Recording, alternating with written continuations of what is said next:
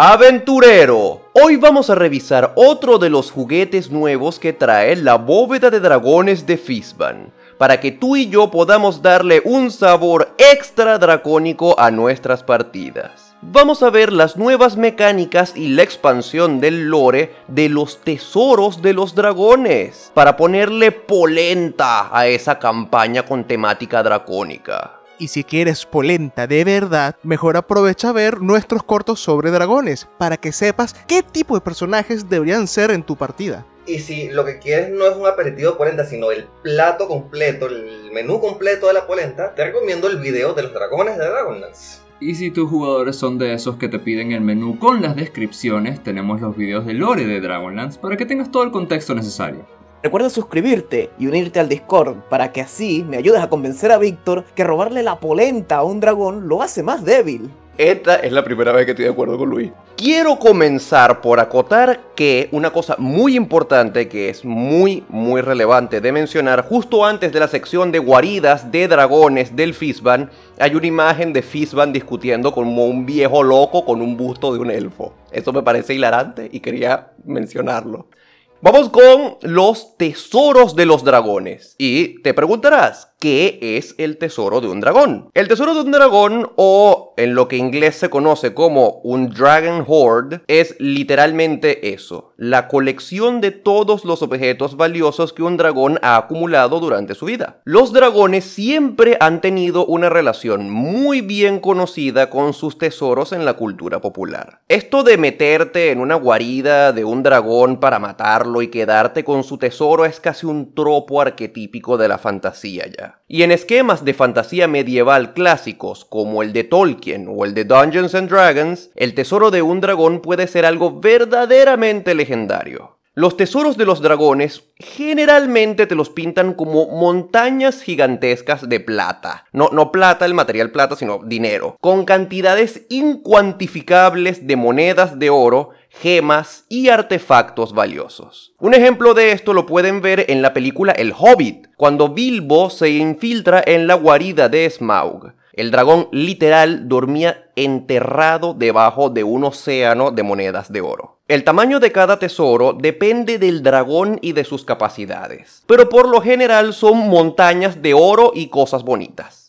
Aquí hace falta hacer una distinción. Al igual que con la guía de Van Richten de Ravenloft, con la bóveda de dragones de Fizban hay que hacer como una especie de separación. Los dragones antes del libro y los dragones después de este libro. Porque hay ciertos detalles que discrepan entre ambos. Específicamente, hoy vamos a tratar algunos cambios en torno al tema de los tesoros. Desde siempre, creo yo, en Dungeons and Dragons los dragones tienen una fijación incontrolable por acumular riquezas, por amasar tesoros gigantescos. Esto normalmente no tiene una razón en particular. Los dragones simplemente amasan fortunas por instinto. Es algo que llevan en la sangre. La forma más fácil de verlo, pienso yo, es como si los dragones fueran coleccionistas con un trastorno obsesivo compulsivo. Ellos sienten la necesidad de coleccionar tesoros, como un otaku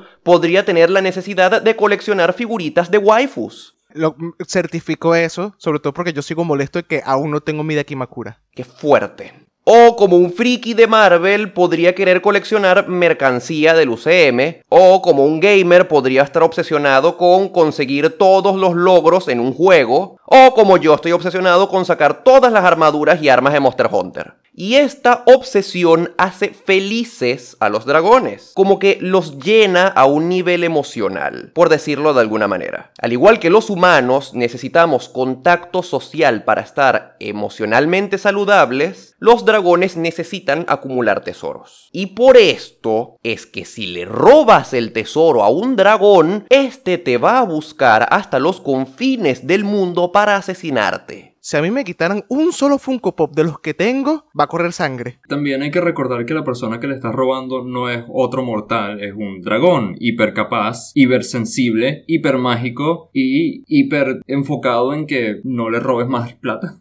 Hiper inteligente, cosa que la gente tiende a olvidar. E hiper obsesivo, porque la cosa es tan drástica que un dragón puede caer en un hueco depresivo si pierde parte de su tesoro. Su fijación por los tesoros es tan fuerte que robarle a un dragón puede causarle daño emocional y psicológico e incluso hacer que su espíritu no pueda encontrar la paz si se muere sin poder recuperar el tesoro. Cada dragón tiene sus propias preferencias y razones por las cuales amasan su tesoro. Desde un punto de vista general, todos lo hacen por necesidad biológica. Siendo un poco más específicos, los dragones cromáticos suelen amasar riquezas por codicia y los dragones metálicos más por curiosidad o por colección. Siendo más específicos, a los dragones rojos les gusta el oro principalmente porque sí, pero a los dragones blancos les gustan más los diamantes, porque se parecen al hielo y a la nieve. Cada dragón es un individuo pensante con intereses propios, así que dos dragones verdes, por ejemplo, podrían tener razones diferentes por las cuales amasar riquezas. Esto es información pre-Fizban, cosas que puedes sacar del manual de monstruos o de libros viejos de Dungeons and Dragons como el Draconomicon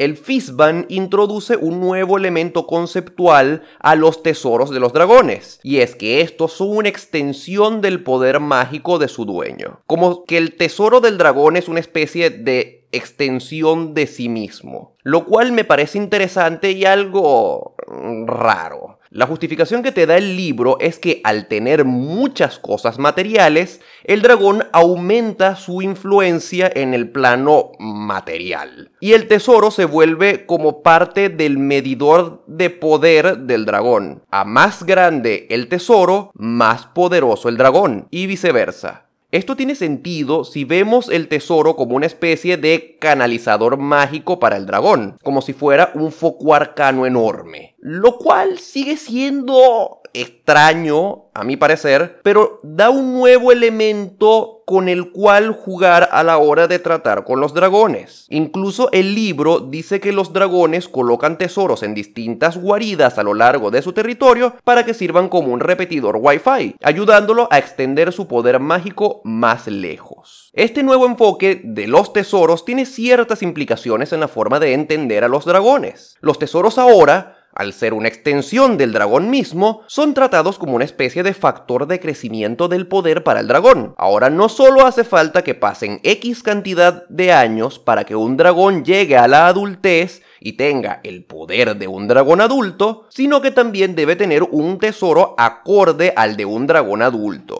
O sea, no es como que un dragón tenga un tesoro acorde a un dragón adulto, por ser un dragón adulto, sino que es un dragón adulto porque tiene un tesoro acorde al de un dragón adulto. Y esto, entre otras cosas, trae una nueva mecánica a la mesa. El nuevo secreto, mejor guardado de los dragones y un pro tip para Dragon Slayers. Y es que si un dragón es despojado de su tesoro, puedes despojarlo de parte de su poder también. El libro dice que si le robas suficiente tesoro a un dragón, puedes derribar sus efectos regionales, privarlo de su capacidad de utilizar acciones de madriguera e incluso despojarlo de su estatus como criatura legendaria. Esto pone sobre la mesa una nueva táctica que puedes usar para cazar dragones. Enfrentar a un dragón adulto sin que éste tenga acciones legendarias, resistencias legendarias, acciones de guarida y efectos regionales hace una diferencia gigantesca en el combate. Diferencia que, a mi parecer, no solo va a hacer la pelea significativamente más fácil para los jugadores, sino que también hará el combate significativamente menos interesante y épico. A mí, conceptualmente, no me gusta mucho este elemento, y aunque mecánicamente hablando me parece que le resta al juego más de lo que le suma, definitivamente esto es algo que se puede usar para sazonar las partidas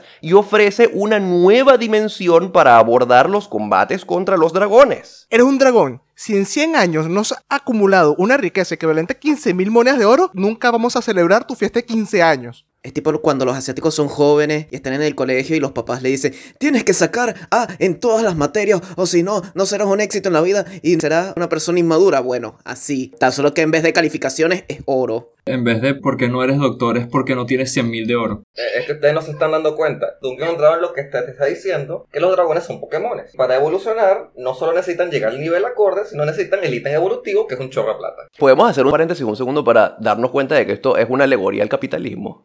Cállese. Eso es política y la política está mal a discutir en videos de Dungeons and Dragons porque la política no puede cubrir los temas donde nos divertimos. Dile eso a un dragón verde. No, me va a matar.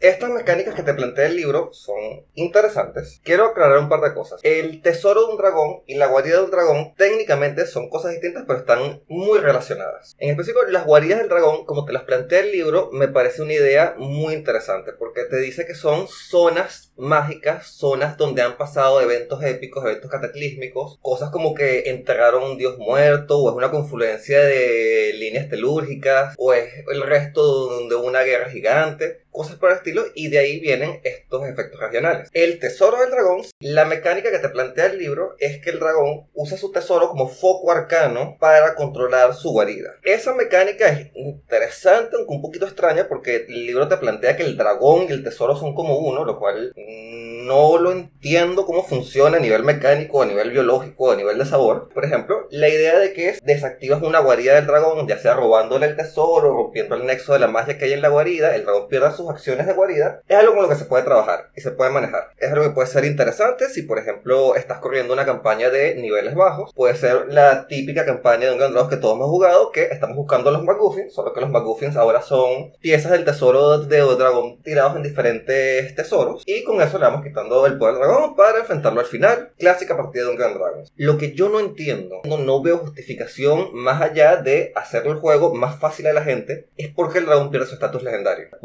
El dinero es lo que hace el legendario al dragón. Y no al revés. En parte es por lo mismo que tú y Víctor ya dijeron del foco arcano. O sea, por la lectura que yo le doy a Fishban en este aspecto es que ese foco arcano, que es el tesoro, es más un amplificador, resonancia, y que además los dragones tienden más a ser magos que hechiceros de magia dracónica. ¡Blasfemia! Porque Fishban específicamente dice que utilizan la magia del plano material. Ojo, esto es solo mi lectura. Entonces, el hecho que le estés robando el tesoro, actually, es robarle parte del poder como tal al dragón. Porque es como, mira, sin mi varita mágica hago un fireball normal. Pero con mi varita mágica, la saeta de fuego es el equivalente a una bola de fuego. Esa es la bajada de poder que yo le traduzco. Los hechiceros también usan focos arcanos y que la magia es algo que está interconectado en la mismísima fábrica de la realidad y los hechiceros también usan la magia del ambiente. Sí, justamente eso es lo que yo iba a acotar. Los hechiceros usan su foco arcano para reemplazar los componentes necesarios para el hechizo, pero lo que ellos hacen es manipular la energía arcana del plano material como cualquier usuario de magia. La diferencia es que el mago estudió en una universidad cómo hacerlo, el hechicero lo hace por instinto, el bardo lo hace tocando música y el brujo se lo regaló su sugar daddy. Ahora, lo que yo no entiendo es la parte legendaria porque, ponte tú, si tú a un hechicero le quitas su foco arcano, él sigue siendo un hechicero, sigue teniendo sus habilidades y dotes de hechicero. No puede usar hechizos en específico, pero sus dotes internos no los pierde. El estatus legendario es algo que viene intrínseco de la biología del dragón y su poder.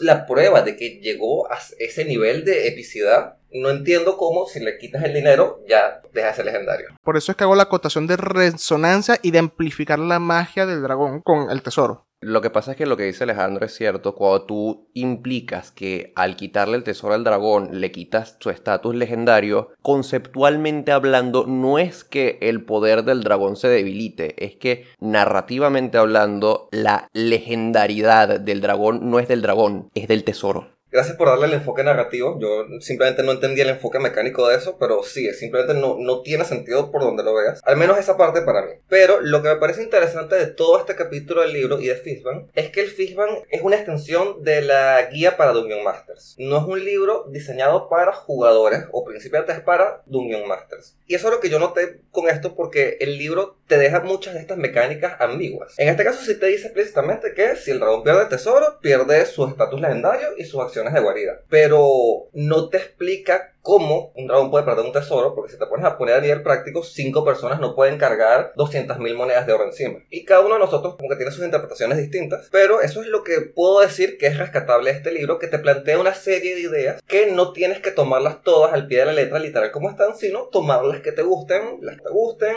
modificarlo un poquito, porque lo veo más como sugerencias para Dungeon Masters. Hay que aclarar algo. En el libro te dice que, por ejemplo, un dragón joven puede amasar cierta cantidad de riqueza, que son 10.000 de oro. Personalmente siento que debería ser más, pero bueno, convengamos que ese es un número suficientemente eh, alto como para ser considerado bastante. Pero dragón joven sigue siendo un dragón joven, solo que tiene el poder para hacer lo mismo que hace un dragón adulto. Lo mismo para un dragón adulto tiene sus cosas de dragón adulto, pero puede tener aún más poder teniendo el dinero que pudiese tener un dragón anciano, por ejemplo, que son 15.000 piezas de oro o más. Y así van, te van poniendo power levels hasta que llegas al dragón anciano, que son 200.000 piezas de oro, que te dice que como que ese es el tope de lo que, digamos, puedes alcanzar a, subir de nivel un dragón con oro. El punto no es que los dragones pierdan o ganen estatus con el oro, sino que ganan y pierden poder con el oro, que eso es lo que les dan que eso es lo que le da estatus perderás tu carácter de criatura legendaria porque eres una vergüenza de lagarto súper desarrollado con aliento letal. Pero sigue siendo un viejo con estadísticas correspondientes un dragón adulto o antiguo. Ve, se lo estoy diciendo, esto es una alegoría del capitalismo. Es un viejo, pero porque no tiene plata no vale nada. Ya no tiene poder. Cabe destacar, según lo que yo interpreto de esto, eh, si tú eres un dragón joven o un dragón bebé y te robas la guarida de un dragón anciano, tú ganas el estatus de legendario. El otro lo pierde, pero tú no lo ganas porque no tienes la edad. Recuerda que ambos requisitos son mutuos. También algo que quería añadir era que las ventajas que te van dando ser un dragón joven, adulto o anciano es que normalmente es la experiencia. Cuando eres un dragón joven, no tienes el tiempo suficiente en la tierra como para saber cómo distribuir tu tesoro, como lo hace un dragón adulto, porque aparte tampoco es que tienes el tiempo suficiente para recolectar esa cantidad de riqueza y el dragón anciano tiene esa utiliza ese conocimiento lo aplica aún mejor, entonces tiene una extensión mayor de su dominio. Al final de todo es para ver si puede o no utilizar las acciones de guarida en un lugar o no. El dragón joven le da las acciones de guarida,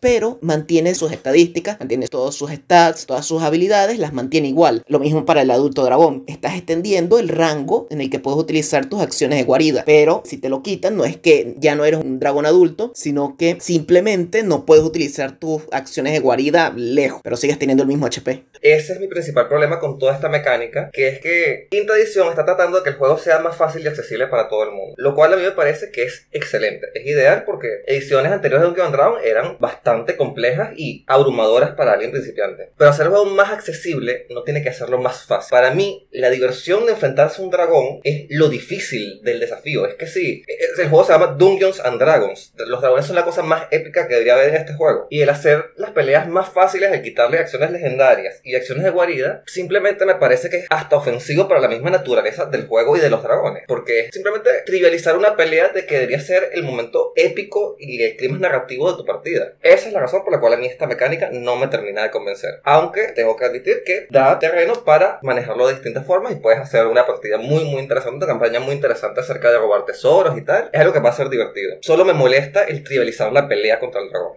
Y si todavía tienes un poquito de dificultad tratando de como justificar el, oh no, perdió parte de su tesoro y ahora no tiene el mismo alcance o influencia sobre su ambiente o guarida que tenía antes, cambia el material del tesoro. Sí, el libro habla de objetos mágicos y oro, pero pueden ser, no sé, personas interesantes, eh, lugares como tal. Puede coleccionar, maldita sea, puede coleccionar bienes raíces importantes de la zona donde vive. O sea, cambia el material del tesoro y así puede justificar más fácilmente, oh, ya no tiene en su tesoro la guarida del Lich antiguo. Obviamente pierde cierta capacidad sobre el ambiente que tenía al tenerlo. Claro, y es lo que, lo que estaba diciendo yo antes de los, los, tipos de tesoros que tiene un dragón. No, no todos los dragones tienen los mismos tipos de tesoros. El tesoro favorito de un dragón verde, como decía en el ejemplo de Juan, son gente, son esclavos, este, personas influyentes que el dragón tiene bajo su influencia en su dominio. Los dragones rojos son los que les gusta realmente tener una montaña de plata encima. Pero por ejemplo, los dragones negros, tan emocionales y tan bellos que son siempre, les, les encantan los tesoros que tienen un, un significado emocional, les encantan las cosas que, eh, aunque sea una monedita de oro, que un reino entero murió y sufrió por esa monedita de oro, pero él puede decir, miren toda la gente que sufrió por esta moneda, qué bella es. Esto es un ejemplo que no sé si lo revivan en algún día, pero el dragón de acero, que más bien reparte su tesoro después de que lo acumula. Hay formas de jugar con el lore que no está en este libro, porque como ya mencionamos, este libro lo trata de dejarlo ambiguo, lo más ambiguo posible para que el máster tenga mayor libertad. Es simplemente, o sea, es, es chimbo que a comparación de lo que teníamos antes, de libros y libros de detalles y referencias, nos dejen una guía abierta y flexible, pero a la vez sí que podemos hacer lo que nos dé la gana. abogando un poco a favor de, de este enfoque que no me gusta del libro, pero eh, dándole un poco de herramientas a la gente. Es bien interesante lo que propone Juan de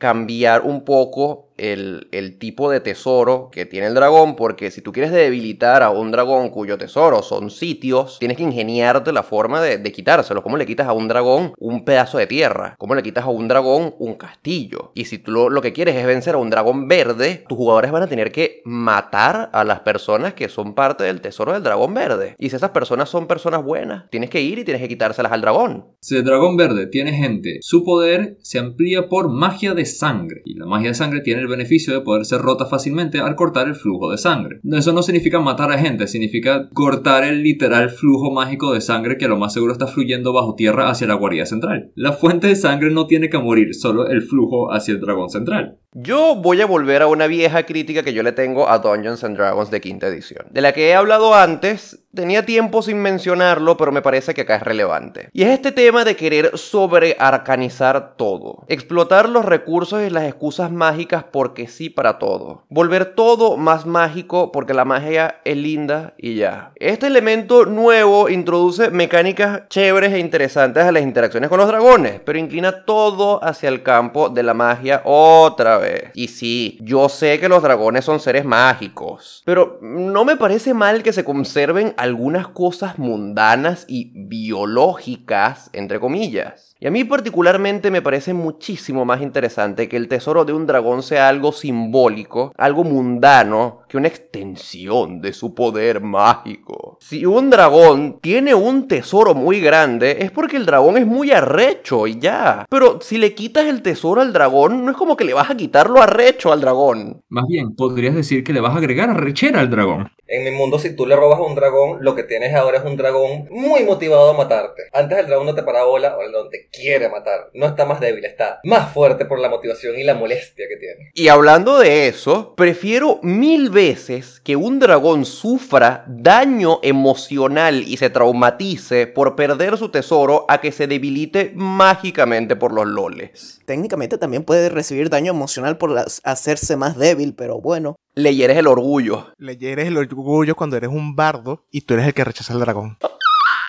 Miserable. ¿Te imaginas un dragón verde rechazado por un bardo? Eh, yo creo que ese es el, el- el epítome del basado. Oficialmente en Ares de 20 hemos creado al dragón Yandere. Ese dragón verde no va a descansar hasta que ese bardo sea parte de su colección. Ya descubrimos el gigachat de Dungeons and Dragons. Mano, tú sabes que hay un uno de nuestros miembros del grupo de Discord, Ains, tiene en su partida un NPC que una dragona está enamorada de él y le lanza kobolds por el aire y con cartas de amor para que le manden eh, serenatas y tal. Y el tipo como que, ¿qué haces aquí, pedazo kobold de mierda? Vete para el carajo. Y, y- e ignora eh, activamente a la dragona. Y la dragona está toda traumada porque el, el NPC no le para bola. Y el NPC que es un humano. Marico, gigachar el personaje. Ven gente, por esto es que tienen que entrar al Discord de Ares de 20. De- estas son las historias que se están perdiendo. Se están perdiendo de kobolds voladores que te cantan serenatas.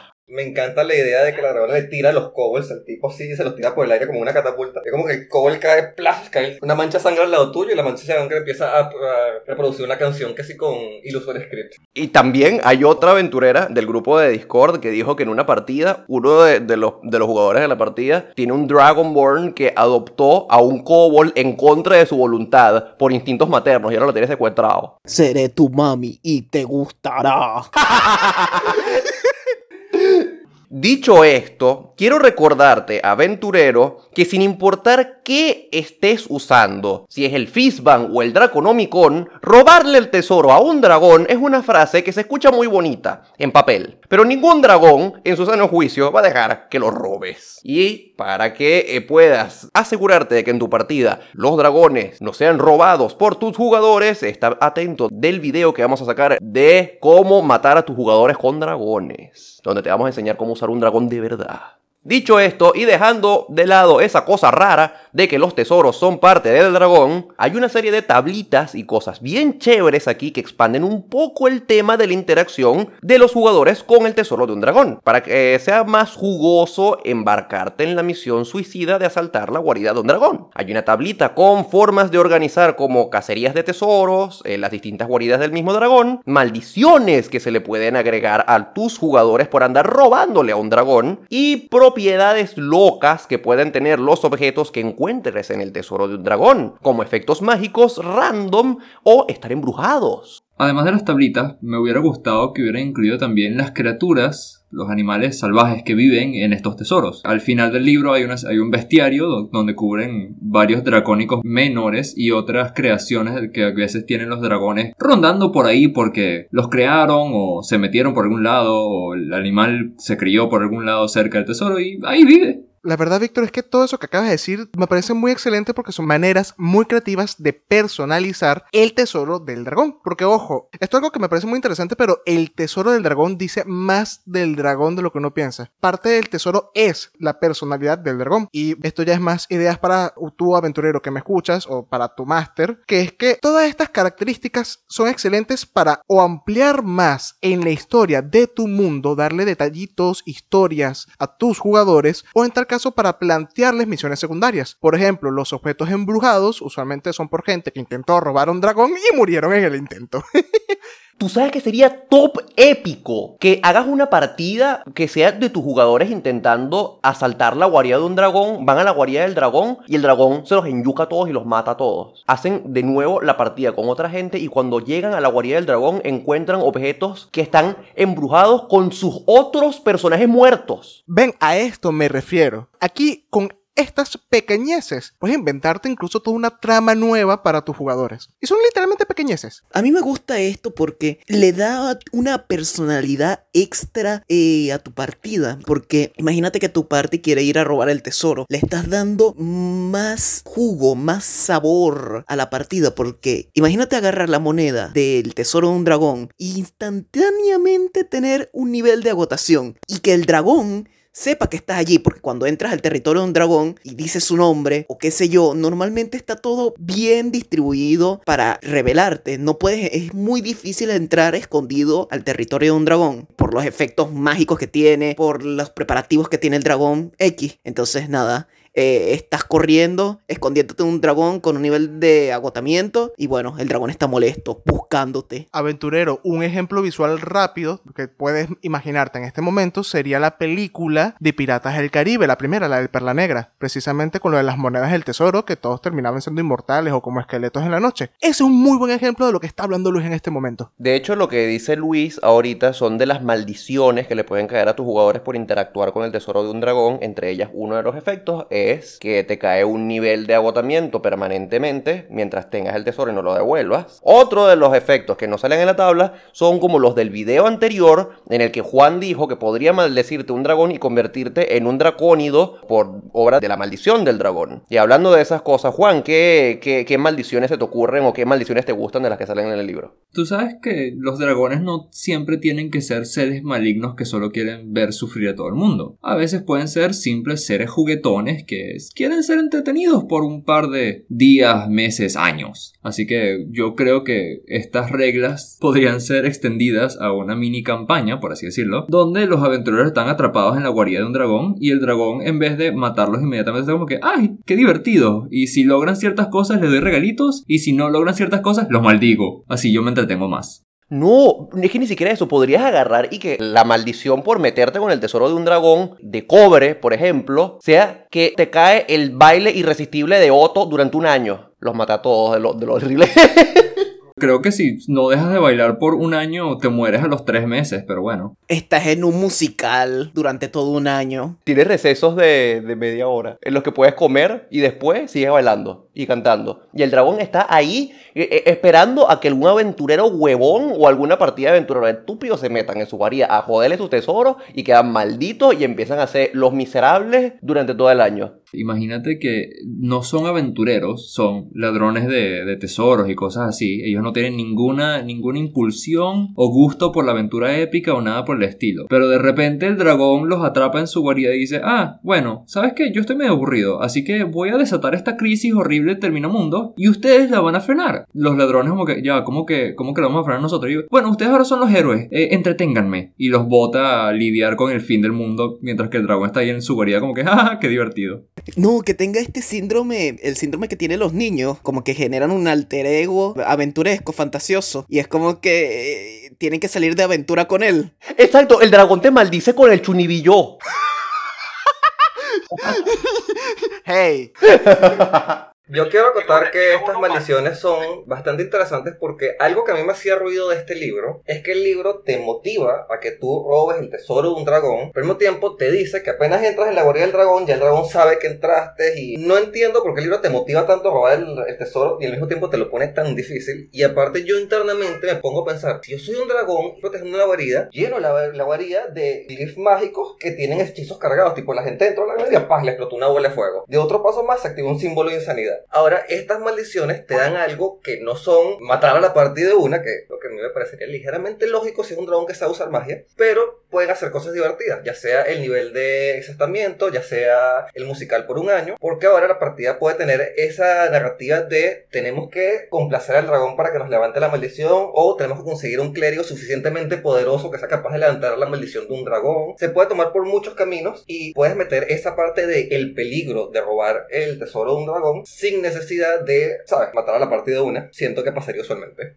Qué curioso que menciones lo de las trampas en la guarida, porque precisamente es una de las cosas que a mí más me hace ruido sobre las acciones de madriguera que mencionó Víctor temprano, que justamente parte de tu característica de dragón legendario es quitarte estas acciones, como si fueran actually algo mágico, cuando una trampa cualquiera de, no sé, hay un hueco en el piso con púas que tiene eso de mágico y porque no lo puedo mantener a pesar de no tener mi estatus legendario. Digo, hay otras maneras de actually tener trampas mecánicas y no depender de cosas mágicas. No sé, digo. Si yo soy un dragón y yo sé que mi- las trampas dependen de mi, de mi poder mágico, yo agarro una piedra muy grande y la pongo encima de la puerta. Nunca subestimes el poder de una piedra que te cae encima. Justamente que tú mencionaste de trampas, Steven, estas tablitas están geniales. Son súper, súper útiles y me encantan. En específico, me encanta la de efectos regionales, porque hay una que es que toda la madriguera es un área de Wild Source de Magic. Sí, una, una zona de magia salvaje. Aprovechando un momento para pluguear que en nuestro Discord hemos montado una lista de efectos de magia salvaje, 200 efectos. Y me, me gusta mucho eso. Pero hay algo que me hubiera gustado muchísimo que incluyeran y es que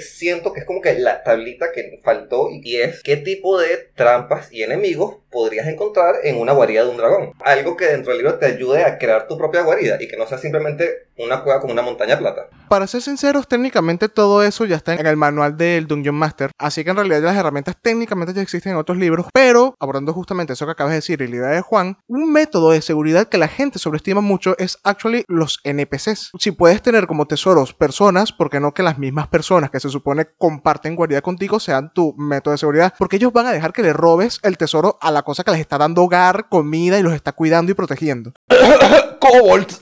Pues sí, eso iba a decir Víctor. Los kobolds, literalmente, el libro te dice que los kobolds son sirvientes de los dragones y tienden a vivir como guardias o esclavitos de los dragones. Y con respecto a lo que dice Steven de lo del manual del jugador, me chupa tres huevos porque yo no quiero que el manual del jugador me diga qué trampas hay en un dragón. Yo este es el libro de Fishban, yo quiero trampas dracónicas, trampas con skin de dragón. Gracias, Víctor. Eso es, ese es lo que quería decir. Recordatorio que existe un monstruo que es literalmente una estatua de un dragón que escupe fuego. Esto no está en este libro, pero siento que debería recordar la gente que esa criatura existe porque nadie casi nunca la usa. Ahora, en lugar de ser púas en el piso, son garras de dragones muertos en el piso. Ahí tienes. Exacto, y en vez de ser una cuerda amarrada al techo, es un pelo de dragón amarrado al techo. Un bigote de dragón dorado que está amarrado al techo. Y la piedra gigante ya no es, un- no es una piedra gigante. Bueno, sí, es una piedra gigante, pero con un dragón dibujado en la piedra. Y lo interesante de esa trampa es que si sobrevives y logras salir vivo de ahí, tienes ahora una cuerda hecha de bigote de dragón dorado, que es que sí, la cuerda más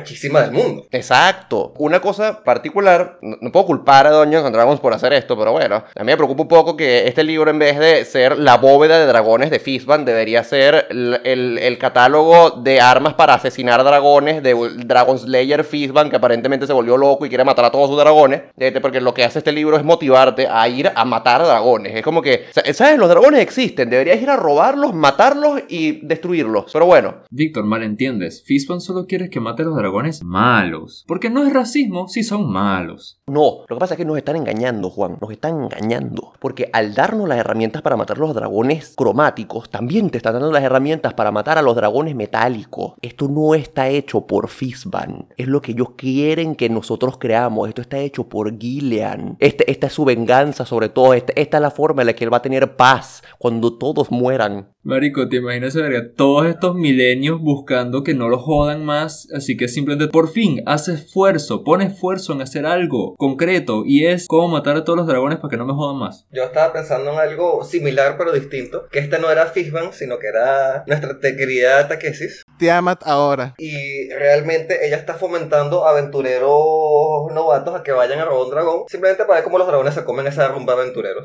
No, este es el caballo oscuro de Wizard of the Coast que quiere joderme con los exploradores. Ahora también me quiere joder con los dragones. No puedes tener felicidad así. El próximo, no metieron a los kobolds, no quieren hacer el ranger útil. Ahora vamos a matar a todos los dragones. Ve, ve, el caballo oscuro está en contra mía. Aunque, gente, esto yo solamente quiero destacar, vamos a tratar de darle un poquito, un ápice de felicidad a Víctor. Si se trata de escabullirte en la guarida de un dragón y de salir ahí con vida y de supervivencia, en realidad tu mejor opción no es un pícaro, es el explorador. Es verdad, escuchen a Steven. Pero abogando un poquito a favor del libro, la realidad es que eh, este capítulo de, los tesoros te da infinitas herramientas, estés de acuerdo o no con que el tesoro sea parte del dragón o, no, te da herramientas que son maravillosas para que puedas darle muchísimo flavor al, al tesoro de un dragón con mecánicas para hacer que la guarida y el tesoro del dragón hable por el dragón. Y, y me parece que la mejor forma de, de aprovechar estas herramientas es como hacen en las películas de terror. No dejes que los aventureros conozcan al dragón porque vieron al dragón, que conozcan al dragón a través de su tesoro. Veles revelando pistas del dragón, de cómo es el dragón, de la personalidad, del nivel de poder del dragón mientras interactúan con su tesoro, mientras padecen de las maldiciones del dragón, que los fantasmas de que, que maldicen el tesoro les expliquen lo grandioso que es el dragón y que los jugadores solamente tengan la oportunidad de ver al dragón cuando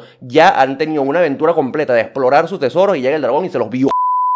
O pueden escapar, no necesariamente tienes que matar a tu party cada- con un dragón cada vez que aparece, solo digo. Es verdad, los jugadores también pueden escapar o pueden ganarle al dragón también. Puede ser que en, el- en, el- en todo el, el viaje a través del tesoro del dragón encontraron la forma de matarlo y lo matan. Y justamente eso que mencionaste, Víctor, de utilizar la guarida para dar la imagen del dragón, no solamente con la guarida, porque me imagino que todos van a escuchar guarida han de pensar de pronto el interior de una caverna. Recuerden que están los efectos regionales que mencionó Alejandro temprano. Tú le puedes dar una buena imagen de cómo es el dragón por cómo afecta su presencia o su guarida al ambiente, el clima precisamente, las neblinas, revivir de pronto zombies por ahí cerca, de que las criaturas en las zonas aledañas estén obsesionadas por el dragón o actúen similar al dragón. Y un buen ejemplo de esto que me encanta cómo lo implementaron es la historia de Avatar. Uno tiene una imagen de Osai tres temporadas antes de que siquiera le muestren la cara. Y todo por el recorrido que hemos hecho hasta el- a la Nación del Fuego. Y por si acaso, aventurero, para eh, ahondar un poquito un detalle interesante acerca de estos efectos regi- regionales, la frase me lo dijo un pajarito en Dungeons and Dragons es canon, porque uno de los efectos regionales de los dragones verdes, lo siento que, que tanto mencionar los dragones verdes, pero que son hermosos y perfectos, uno de los, de los efectos regionales de los dragones verdes es que todos los animales de su territorio son chismosos y van y se lo cuentan. Y si un pajarito te ve en el territorio de un dragón verde, va a ir con el dragón verde y le va a decir, mira, hay unos bichos ahí raro, mátalo. O también puedes tener el efecto, de- el efecto regional que el agua sabe a agua de Ugu. Me encanta, pero de hecho, Luis, eso que dijiste se enlaza perfectamente con el ejemplo que das en nuestro video sobre dones dracónicos, de cómo podrías obtenerlos por contacto indirecto con el ambiente alrededor de la guarida. Chicos, descubrí que el dragón es un alcohólico. ¿Cómo sabes? Bueno, todos los ríos en su territorio es de vino. Ah, Bueno, pues, bueno, sí, pueden ser. eh, eh, eh, est- están las pistas y están las pistas, como esta. Algo que me parece interesante es que dependiendo de la edad del dragón, su tesoro en la tabla incluye licores. Y es como que si matas a un dragón adulto te da whisky, una cosa por el estilo. Pero si matas a un dragón joven, que si un vino piche. Te da champaña para niños. Si, si los ríos son de sidra en vez de champaña, sabes que es un dragón que se está recuperando del alcoholismo y quiere mejorar su vida. Yo te digo una cosa, si yo me encuentro con un río de champaña, yo ya sé que es lo que estoy enfrentándome no es un dragón adulto ni joven. Esa vaina es Diosdado dragón. Capaz si ves un río de sidra y otro lado un río de champaña, puedes decidir más o menos cuál de los dos dragones te va a matar, cuál de los dos dragones tiene menos chance de matarte de un solo ataque.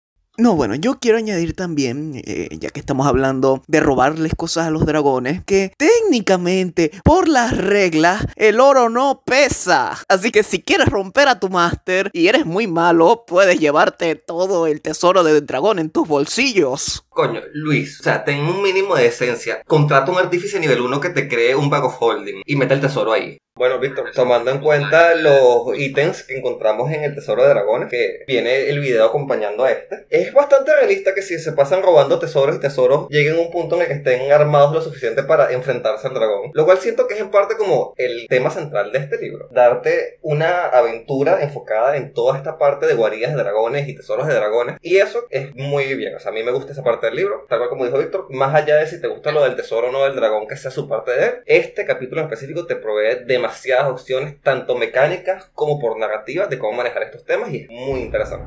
Y hablando de las cosas que puedes encontrar en la guarida de un dragón, también hay una herramienta que te permite detallar un poco qué cosas puedes encontrar en el tesoro de un dragón. Cosas como la cantidad de monedas y joyas, objetos mundanos y objetos mágicos. Spoiler, la tabla de objetos mundanos es la mejor de todas. En el libro, los objetos mágicos que podrías encontrar en el tesoro de un dragón vienen en dos categorías. Objetos mágicos genéricos y artículos de tesoro. Y si quieres saber más de este nuevo tipo de objeto mágico, mira el siguiente video que salió junto a este, en el que te explicamos qué es un artículo de tesoro y vamos uno a uno analizándolos al estilo de mi Maxim vs Flavor. Y si aún estás hambriento de contenido de Dungeons and Dragons sobre dragones, mira todos los otros videos que tenemos en el canal analizando este libro y te aseguro que aprenderás cómo ponerle los dragones a tu partida de calabozos y dragones.